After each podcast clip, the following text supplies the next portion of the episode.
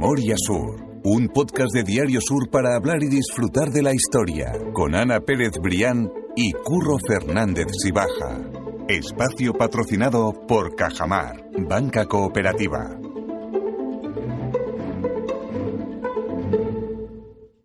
Hola Ana, ¿qué tal? Hola Curro, buenos días. Estoy muy contento porque hemos echado un vistazo al último episodio, los que, especialmente los que compartimos eh, con Fernando Alonso y con Víctor Heredia, y ha gustado mucho. Se ha aumentado incluso la media de escuchas y eso, desde luego, a mí me, me enorgullece porque sigue habiendo temas, sigue habiendo interés en la historia de Málaga y siempre es positivo, ¿verdad? Pues sí, Curro, llevamos ya más de 100 capítulos y con el cambio, este, como los fichajes de la temporada de invierno que decíamos, ¿te acuerdas? De Fernando y Víctor, pues la verdad es que han sido un auténtico acierto. Hoy tenemos con nosotros a Fernando, que ahora después lo saludaremos.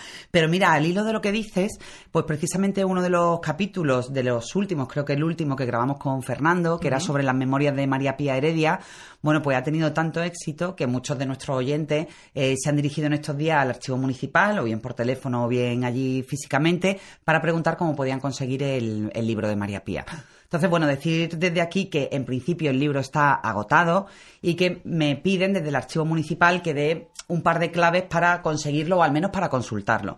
Entonces me dicen en concreto, y esto es información de servicio público para todos los que quieran hacerse con la memoria, que el libro está ya agotado para la venta directa en el archivo municipal, que era donde se podía vender al precio de 11 euros, pero que a cambio pueden ponerse en contacto con la distribuidora del libro, que es la editorial Argubal, muy conocida en Málaga, y solicitar a ver si tuvieran algún tipo de bueno de, copia de edición en definitiva sí. de copia de todas maneras también me dicen desde el archivo que ese libro se puede consultar en la biblioteca del archivo o bien en la red municipal de, biblioteca, de las bibliotecas municipales de Málaga, que cada una tiene un ejemplar de, este librito muy pequeño, pero absolutamente delicioso, que dejó escrito para su familia la, la, nieta de Manuel Agustín Heredia. Así que bueno, desde aquí hay tres vías, o bien ponerse en contacto con la editorial Argubal, eh, que bueno, que a ver si tienen la suerte de que les quede alguno. Ya repito que el libro costaba 11 euros, o bien en la sala de lectura del archivo municipal o en la red de bibliotecas de en la red de bibliotecas municipales de, Málaga.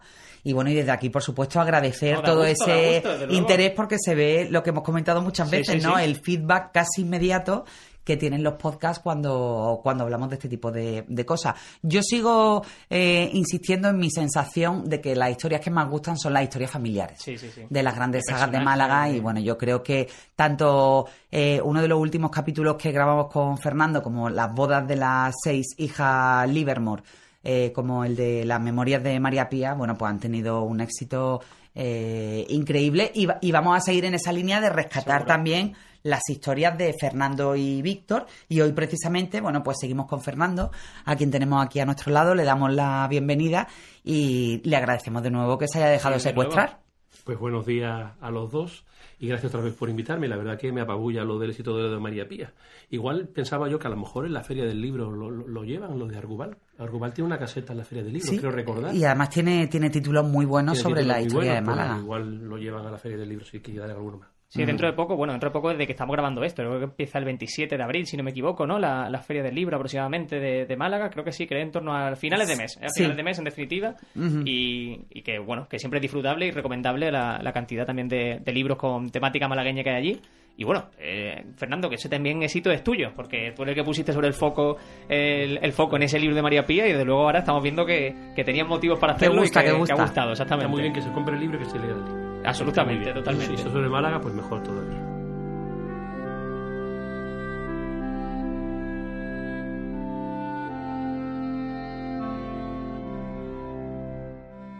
Hoy vamos a hablar de un tema que eh, pasamos a veces por encima, es la Catedral de Málaga, y hemos comentado alguna vez que la Catedral de, de, Málaga llegó a vivir gente hasta hace no tanto. Y vamos a detenernos en esa historia porque creo que es una historia muy chula y envidia también que tuvo la oportunidad de vivir en esa catedral de Málaga, ¿no? Que tiene que ser algo especial y único. Hombre, imagínate, y además ahora también traemos a colación este capítulo de la catedral de Málaga, que recuerdo que ya hicimos uno doble con Jesús Hinojosa, que tuvo también mucho éxito, porque la catedral de Málaga está de actualidad porque ahora, bueno, pues se va a construir, no a reconstruir, a construir el tejado de la catedral, que carecía de tejado, quizás lo más visible es esa torre sur, pero, pero bueno, ahí vamos a tener eh, el tejado gracias a la colaboración, bueno, pues de instituciones, de, de organismos oficiales que al fin van a permitir que tengamos una catedral completa. Quitando, insisto, la parte de la torre, que ese debate aún no se ha abierto y que, y que supongo que no tardará en llegar, una vez que veamos ya el tejado a dos aguas e incluso la balaustrada que se proyecta para terminar de abrazar la parte superior de la catedral, pero bueno, indudablemente hoy teníamos que traer esta historia que, que nos contaba Fernando de esos últimos habitantes de la catedral de Málaga. Claro que la catedral está sin terminar. Es que eso no hay que olvidarlo, que no es que, sino que está sin terminar. Y en Falta el, tejado, la, torre. Con las esculturas, que todo eso y, faltaba. Y la gran sacristía. Bueno, la gran sacristía, que quedó sin hacerse. Claro, todo eso se quedó sin hacer. La torre, faltan muchas cosas por terminar. Bueno, pues el tema de los habitantes es un tema especialmente, especialmente curioso porque la catedral, como edificio inmenso, es el edificio más grande del centro de Málaga. Pues en ese edificio vivían pues muchas personas.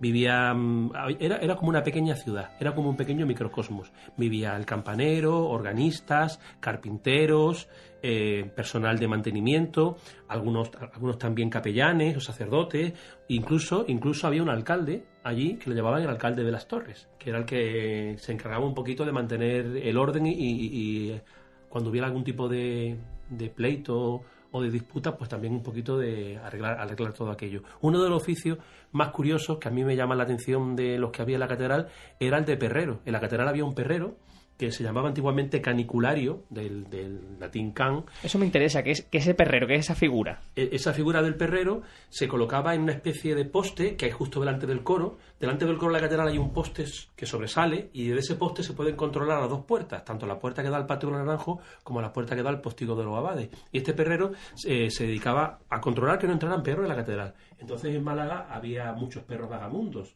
como se pueden ver en las fotografías antiguas, se ven incluso ordeñando cabra en la Plaza de la Constitución. Entonces era una ciudad donde había muchos animales. Entonces algún perro, las puertas de la catedral estaban abiertas de par en par, porque entonces era un monumento donde iba mucha gente a misa, entonces se celebraban muchas ceremonias y entonces estaban abiertas de par en par y se colaba algún perro pues buscando el calor, algún día de lluvia o lo que fuera. Y también se colocaba, también se colaban algunos borrachos, algún algún majara, en malagueño, en Málaga sabe que el majarón, también, el majarón. El majarón entonces, de Málaga. Era como un guardia de seguridad. Y entonces se sentaba en ese puesto estratégico, justo delante del coro, controlaba el altar y controlaba las dos puertas. Eh, me parece un oficio especial que ya está extinguido. Sí, muy curioso, muy curioso. A mí, fíjate, estabas contando lo del perrero y me ha hecho recordar, ¿te acuerdas cuando se inauguró Calle Larios, que estaba el suelo de parque, que hubo incluso una ordenanza municipal al hilo de esa presencia eh, ya no solo de mascotas, porque lógicamente no se hablaba de mascotas como, como las consideramos hoy, que son casi casi hijos, pero sí que es cierto que todos esos carruajes, eh, tracción sangre con caballo, con todo ese tipo de, animales, incluso las cabras, lo, los perros, estaban prohibidos en, la primera época de Cayelarios, porque tenía el suelo de madera con esos tarugos de de madera a, a, modo de parqué, por eso se le llamaba el salón de baile, y entonces, bueno, pues las autoridades municipales, para proteger eh, la belleza de, de, aquel suelo lujoso, tenían prohibido mm. ese paso a los, a los animales. Y, por ejemplo, las paradas de los carruajes estaban situadas estratégicamente para evitar que bueno que hicieran daño pues con, con, la, con los excrementos en el, en el suelo de Calle Larios, ¿no? Aquello terminó muy pronto porque terminó, entre otras cosas, con la ría de 1907, pero hay que recordar que, que, bueno, que ya había cierta regulación sobre los animales y me ha hecho recordar lo que comentaba Fernando sobre la figura del perrero de la catedral, ¿no? Claro, Eso es. Y entender, entender, también decía que el, que el tema no era un, una cuestión de decoro, sino que era también, por como decías tú en ese artículo que dejamos vinculado en la nota del podcast para quien quiera leerlo, una cuestión de que podían transmitir enfermedades como la rabia o como cualquier otra enfermedad. O sea que realmente era por algo también de, de salubridad, ¿no? De, de sanidad, en definitiva. Efectivamente. Y, luego también pues mm, en la, en la, catedral vivió gente, bueno, hasta prácticamente los años 70, hasta los años 70. Los últimos habitantes que vieron en la catedral fueron un escultor que se llamaba Miguel Navas García y luego el sacristán Pepe Martín, que se ha jubilado hace muy poco tiempo, e incluso sus dos hijos nacieron allí. Y son los, los dos últimos que nacieron en la, en la, Catedral de Málaga. O sea que ha sido un, un, edificio habitado hasta hace muy poco tiempo. Ahora con la pandemia, me cuenta el sacristán actual, Alberto Palomo, que con la pandemia se quedó la, la, la, catedral completamente vacía y que solamente vivía en la catedral un gato. Un gato que vivía en, el, en, el, bueno. en los jardines del Sagrario. Y entonces él iba cada cierto tiempo a la catedral porque tenía que entrar, dar una vuelta como estaba todo aquello, y entonces le daba de comer al gato. Una gata creo que era. ¿No? Que sería pues, el último habitante que, se, que ya, ya, se, ya se murió. Claro, que, yo sepamos ahora mismo ya no vive nadie en la catedral. Y después las casas Fernando eran convencionales, es decir, tenían su, su habitación, luz, agua, sí. Completamente convencionales. Incluso tenían la mirilla con un sagrado corazón en la puerta, como si fuera una casa normal. Lo que pasa es que cuando abre uno la puerta y ve esos tejados, esos, techos abovedados, pues se da cuenta de que un edificio, un edificio diferente. Llegaron a tener ya en los últimos años agua corriente, luz, incluso tenían unos tabiques de escayola que separaban las diferentes dependencias, pero realmente todo eso se ha echado abajo y ya, se conservan por lo que son los habitáculos originales. Claro, porque lo, lo, que iba a decir es justo eso, que tenemos que entender como ocurría, por ejemplo, en la aduana, que acabó siendo provocándose un incendio en el 1922, si no me equivoco. efectivamente. El, tema de que realmente, claro, era habitual hasta cierto modo que todos los trabajadores de, un sector o de un, punto concreto viviesen allí. Y, pero claro, lo que no normal es lo que tú estás diciendo, que quizás tenían esas vistas espectaculares o esas cúpulas sobre eh, sus techos que no eran normal para una vivienda, eh, digamos, habitual, pero que desde luego era una auténtica maravilla. Todavía sigue habiendo edificios oficiales donde vive un conserje, un bedel. Yo soy profesor de instituto y en mi instituto vive el conserje. Ah, Tiene una casita en la puerta, o sea que todavía algo relativamente, pero claro, la catedral al ser tan grande, pues, vivía, pues vivía mucha más gente. En Calle Larios también hay, bueno, ya, quedan dos o tres testimonios, pero siguen viviendo, los conserjes. y después también había viviendas, Fernando, en el entorno de, del, en el patio de los naranjos como tal, ¿no? Que aquellas viviendas, bueno, pues al final se, se derribaron, pero sí que estaban de alguna u otra manera adosadas a, la, a lo que era la estructura de la catedral. Y después yo recuerdo fotos muy curiosas antiguas, que, que eso en redes sociales se pueden ver perfectamente, de en, eh, en, determinados puntos de la catedral incluso cordeles con ropa tendida. Claro. Claro, ah. era algo tremendo. Y, arriba, cuando uno sube, esto se puede hacer porque la, la, visita turística que sube a los, al tejado de la catedral que yo la hice esta Semana Santa con unos amigos que vinieron de Burgos. Pues subí arriba al tejado de la catedral, la puede hacer cualquier persona. Hay unas vistas, las mejores vistas de Málaga, pero mucho mejores que Gibraltar, que el Málaga Palacio, unas vistas maravillosas. Bueno, pues cuando uno sube 70 escalones, no, en realidad son, para llegar al tejado de la catedral son 200 escalones, 197. Pues cuando uno sube y da, y da la vuelta, antes de cuando uno llega a la tercera planta, antes de llegar al tejado, hay una especie de terraza que bordea toda la catedral y en esa terraza pues tenían conejos, tenían gallinas, tenían animales, por ejemplo cabras para coger leche y hay incluso, se ven incluso los restos de un pequeño edificio que era un, taller de un carpintero, o sea que allí había mucha vida. Tengo incluso registrado que un monaguillo eh, se accidentó, se mató recogiendo un nido de pájaro allí en los años 60. O sea que era una pequeña ciudad donde había niños corriendo, saltando, etcétera. Eh, o sea que, vivía muchísima gente. La forma de entrar es muy curiosa porque no había entonces portero automático y se, tocaba una campana. Pero claro, la cuerda, él se entraba a la, torre de la catedral por una puerta que hay en el patio, en el, en el jardín del sagrario. Por allí se entraba y esa puerta se ha utilizado hasta hace muy poco tiempo. Y entonces había una cuerda larguísima de más de 30 metros y al final de la cuerda había una campana. Entonces, claro, el que quería entrar tiraba de esa cuerda y sonaba 30 metros más arriba la campana. Claro, porque estamos dando por hecho que, vivían en altura, quiero decir, que no estaban viviendo a, nivel de planta, ¿no? Eh, vivían en altura.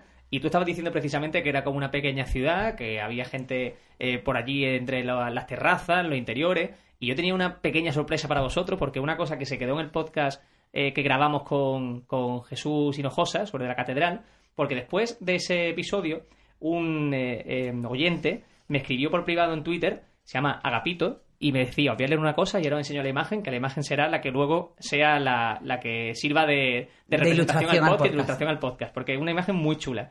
Me dice, estimado Curro, soy un fiel seguidor del podcast que desarrolláis Ana y tú, y escuchando el que hiciste relacionado con la catedral inacabada, mencionabais que había una familia que vivía en ella. Efectivamente, era el responsable de tocar las campanas, y era familia de un amigo de la pandilla. En las fiestas señaladas íbamos y tocábamos dirigidos por este señor y después saltábamos por los techos inacabados de la catedral. Te adjunto foto. Yo soy el que está saltando a la izquierda con los brazos extendidos. Veo la foto, alucino y me añade él además. Tengo excelentes recuerdos de ese tiempo. Estamos hablando del año 1967. Algo que hacíamos nosotros, los jóvenes, sin que lo supiera el señor que cuidaba el campanario, era hacer auténticos guateques debajo del campanario. Cargábamos con un pocket up o tocadiscos y bailábamos durante toda la tarde del festivo que habíamos ido a tocar la campana que eran los días del Corpus y otras festividades importantes. Y luego ya me dice que puede usar la foto sin problema porque se lo pedí. y quiero enseñaros la foto porque de verdad que es una auténtica maravilla. Lo podéis ver aquí mejor, que lo estoy girando el móvil para que la gente lo sepa y lo entienda, pero que va a poder verlo la gente como portada. Es una foto chulísima. Bueno, bueno, genial, ¿eh? Es una foto maravillosa, antigua, en el que se ve... ¿Qué edad tendrían una- ahí? Como unos 14, 15 años. Que sean niños de 14, 15 años que están por ahí saltando en los techos de la catedral y Claro. es chulísima. Y esa foto se quedó un poco ahí en el limbo y digo, he hoy la ocasión para recuperarla. Porque Son los, que merece mucho los- la los pena. techos de las bóvedas por donde ahora se mete el agua y por eso Claro. hacer un tejado. Claro. Es que no tiene tejado la catedral. y Claro, es que eso es, es la, la primera piel nada más. Claro, y entonces son los, están corriendo por encima de las bóvedas, Eso, que es lo que se ve en lo alto de la, de la visita. Y entonces el problema que tiene es que en verano hace mucho calor en la catedral, pues no tiene tejado, no tiene aislante. Entonces en verano es tremendo el calor que hace la catedral. Sí, no, decía Jesús Hinojosa que por entenderlo así, al no tener ese tejado, es como si tuviesen eh, como medias naranjas puestas así, es la única tipo de protección que existe para el tejado de la Se ve catedral. además muy bien cuando tú te subes en altura, por ejemplo, al Málaga Palacio, se ve perfectamente cuál es esa, eh, eh, esa, esa parte de- del techo de la, de la catedral, ¿no?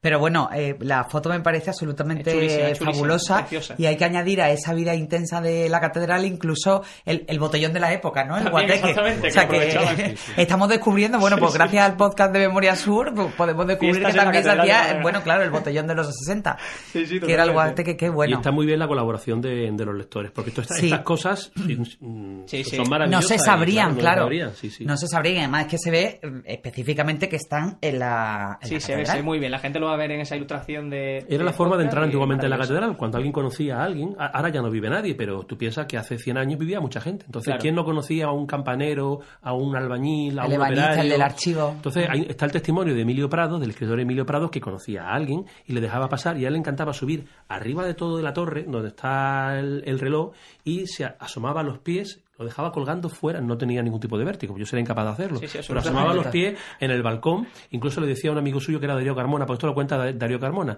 le decía a Darío Carmona en una metáfora surrealista, así, dice, si ahora mismo saltáramos sobre Málaga y nos iríamos flotando, ¿no? O sea que es que entonces entraba mucha gente y, el- y en, el, y en el tejado, del- bueno, en, el- alto de la torre de la catedral, me- yo, yo ahí no he subido, pero me cuenta Alberto Palomo, el sacristán, que hay muchos grafitis y algunos muy antiguos, muy antiguos de siglos, de gente que subía allí porque le daba una propina firmaba. al campanero o le daba una propina al sacristán Pasada. y entraban y subían hasta arriba, ¿no? Qué curioso. Pero eso también de- deja testimonio, eh, algunos bastante útiles, sobre eh, Sí, las una- personas una- que subían allí que, que, dejaban sí. las firmas. Acuérdate, Curro, cuando hablábamos en el podcast de Trinidad Grun, Exacto. de la cueva de Doña Trinidad, que cuando ella llevaba pues a sus amigos burgueses a visitar la cueva, que se permitía que en una de las galerías de la cueva prehistórica, que hoy sería una auténtica barbaridad, dejaran estampadas la gente que sabía leer y escribir, que dejara estampada su firma. Hoy aquello hubiera sido impensable, pero ¿qué ocurre? Pues que ese testimonio del siglo XIX nos ha servido para después, eh, bueno, pues cerrar el perfil, sí, claro, sí. de- del tipo de gente que iba allí a la cueva de Doña Trinidad. Y el, el tema de la catedral es exactamente igual, ¿no? Al final, bueno, pues es una auténtica barbaridad, visto con los ojos de hoy, de atentado al patrimonio, pero, eh, bueno, tiene su, su utilidad histórica, ¿no? Tiene una cierta riqueza, desde luego que sí.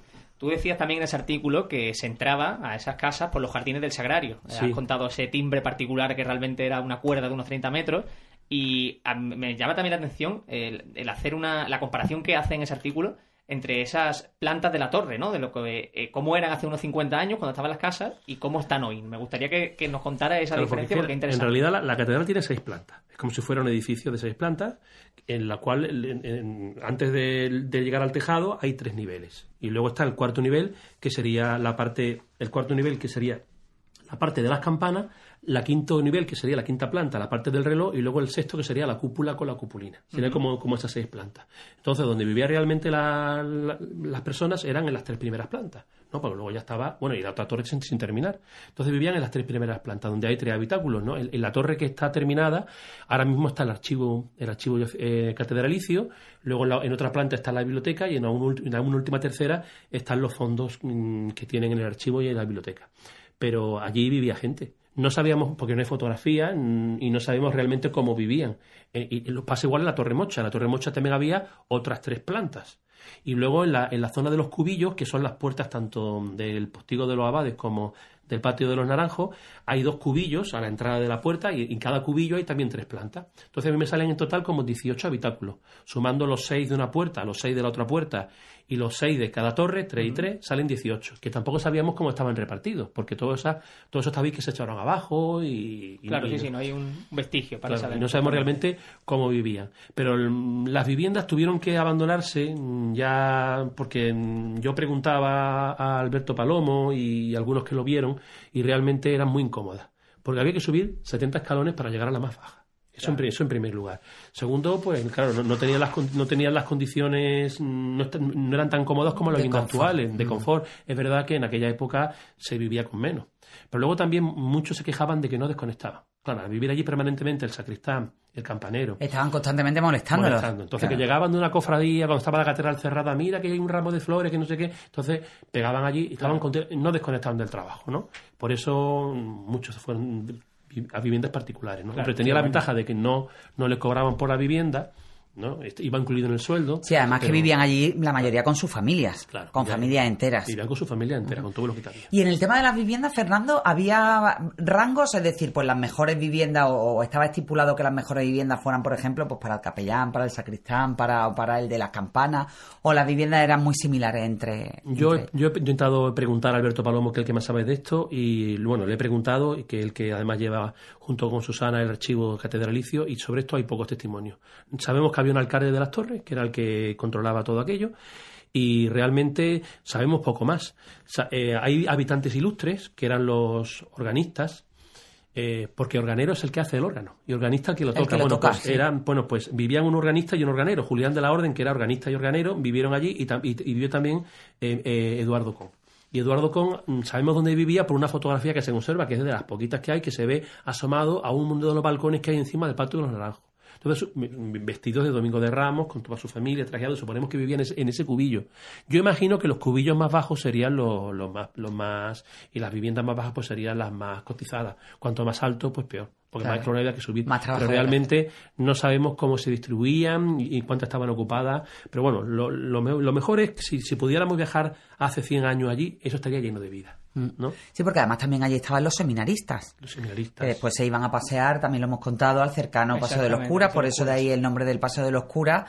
Eh, bueno, pues ahí habían, iban a hacer sus lecturas, sus meditaciones, mm. incluso sus siestecitas en los, en los bancos, ¿no? Del nuevo Paseo de los Curas. Mm. Hay, hay muchas curiosidades, hay muchas curiosidades. Por ejemplo, el campanero. El campanero tenía que tocar las campanas. Hoy están automatizadas las campanas, pero entonces no estaban automatizadas y entonces había que tocarlas continuamente. Y una misa de difunto, el día del corpus, estaban continuamente sonando las campanas de la catedral porque la población se guiaba por las campanas de la catedral.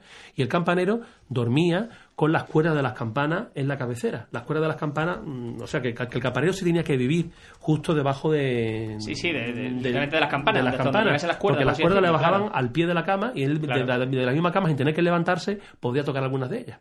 Entonces, sí sabemos que vivía allí, pero poco más. Poco más realmente sabemos dónde vivía cada uno. Al final deja algunas curiosidades como la vida de los organistas o incluso de quienes se encargaban de bajar y subir diariamente las lámparas, que esa me parece una historia eh, de trabajo, de sacrificio, pero una historia también bonita, ¿no? Si te apetece contárnosla, me parece Sí, porque era un trabajo, en realidad el trabajo de la catedral no era un trabajo fácil, era un trabajo duro y luego no estaba muy bien remunerado, no era que yo no era una bicoca. Y entonces eh, todos los días había que bajar las lámparas desde el tejado con una especie de polea, se bajaban en, este, este, tejado, el, que, el, que, tenemos la fotografía que va a ilustrar el postcat, bueno, pues se bajaban con unas poleas esas lámparas que tenían, pues el techo de la catedral puede tener a lo mejor 30 40 metros, bueno, pues bajaban hasta el suelo y allí le ponían las velas. Entonces no había bombilla, le ponían las velas y la encendían. Y cuando la encendía las volvían a subir. Pero ya hiciera viento, ya hiciera calor, ya tronara, ya lloviera, había que hacerlo. Y luego al final del día había que hacer lo mismo para apagar todas las velas. ¿No? Había que bajarlo. Sí, que era un trabajo y eso, muy intenso. Claro, Eso por poner un ejemplo. Pero luego había otro mucho más trabajo. Entonces, claro, eh, realmente no era que no era un trabajo muy cotizado. El, de, el de, y tú piensas, subir esa escalera de caracol, porque ya en los últimos tramos tenían unas escaleras de caracol y muy estrecho con los escalones muy altos. Muy estrecho, mareante, y subir y bajar, y cuando había que subir cargado, o había que subir con una cabra. Sí, sí, Entonces, claro, que todo eso no tiene que ser fácil. Sí, sí, totalmente. Y después una curiosidad sobre el reloj de la, de la Catedral de Málaga, que el reloj de la Catedral de Málaga fue una donación eh, por testamento de Juan Larios Sierreros. Ah, qué bueno. Hermano de Martín Larios, que son esa parte, eh, ah, ya lo contaremos porque tenemos pendiente el podcast sobre el árbol genealógico de quién es quién en la familia Larios. Pero bueno, ellos cuando vienen de, de Camero, de La Rioja, se distribuyen entre Gibraltar, Cádiz y, Málaga. Juan Larios Sierreros viene, viene aquí su vida no está tan vinculada a la empresa, sí que está vinculada, pero claro, su hermano Martín eh, fue un fuera de serie y lo, y, lo mm, bueno, le, pasó por delante y lo eclipsa, pero sí que Juan Lario Herrero estuvo muy vinculado con todo el tema de, la cultura de Málaga, del mecenazgo y tal, y a su muerte él dona el reloj de la Catedral de, Málaga, que lo tenemos gracias, gracias a él, y ahí se hicieron, bueno, pues las obras pertinentes. Eh, yo recuerdo hace relativamente poco, pues leía cómo eh, terminó la obra de albañilería para instalar el reloj que, que Juan Lario Herrero había dejado a la ciudad de Málaga para instalarlo en la catedral. Luego, la historia de la catedral, cuando nos metemos, empezamos a sacar. Final, claro, y al final es que toda, toda esa historia está conectada pues con, lo que era la Málaga del siglo XIX, ¿no? Y con las grandes familias también de Málaga. Qué bueno, un gustazo. y después también la aportación impresionante que hizo la Catedral de Málaga el obispo Molinarario. Exactamente. Que tiene la, la, calle de subida que no tiene nada que ver con los larios. Eso, ya es asunto de otro de otro podcast, efectivamente. Qué bueno, qué bueno, de luego así da gusto. Eh, Fernando, yo creo que hemos hecho un buen resumen. No sé si te queda algo por comentar a nivel anecdótico o algo que, te apetezca decir, pero. solamente, solamente eso, comentar que, los que trabajaban allí tenían, hacían un, trabajo bastante, bastante íntimo, bastante sacrificado. Hay muchos testimonios en el, en el archivo municipal, de, en el archivo catedralicio de, de trabajadores allí pidiendo alguna ayuda, algún aguinaldo, porque es que es verdad que a pesar de que tenían vivienda gratis, eran familias muy numerosas y, entonces todo bien. Claro, y los cubículos al final eran cubículos y tendemos a romantizar mucho el trabajo que, que se realizaba allí. Bueno, porque para el que fuera un enamorado de la historia de la catedral, pues estaría muy bien, pero las condiciones de vida en aquella época, bueno, pues no eran las mejores. Cuando había una tormenta, cuando hacía viento, en verano hacía mucho calor y en mm. invierno hacía mucho frío, o sea que no era precisamente, eso sí, las vistas eran las mejores de Málaga. Claro, sí, sí. Fernando, mil gracias, que de verdad que da gusto, que da gusto cuando pues Muchas gracias a vosotros, como siempre, por... Contratado, Fernando. pues ahora que también mil gracias a ti, porque es verdad que, mira, nos salen estos temas de colaboración también con los Sí, sí, al final vamos cosiendo, vamos cosiendo la historia. Da gusto, de verdad que esta experiencia no parece que no que no deja de sorprendernos. Así que mil gracias, Ana. A ti siempre, Curro. Memoria Sur es un podcast de Diario Sur. Escucha un nuevo episodio cada semana en iVoox, Spotify, Apple Podcast y consulta las referencias de este episodio en diariosur.es.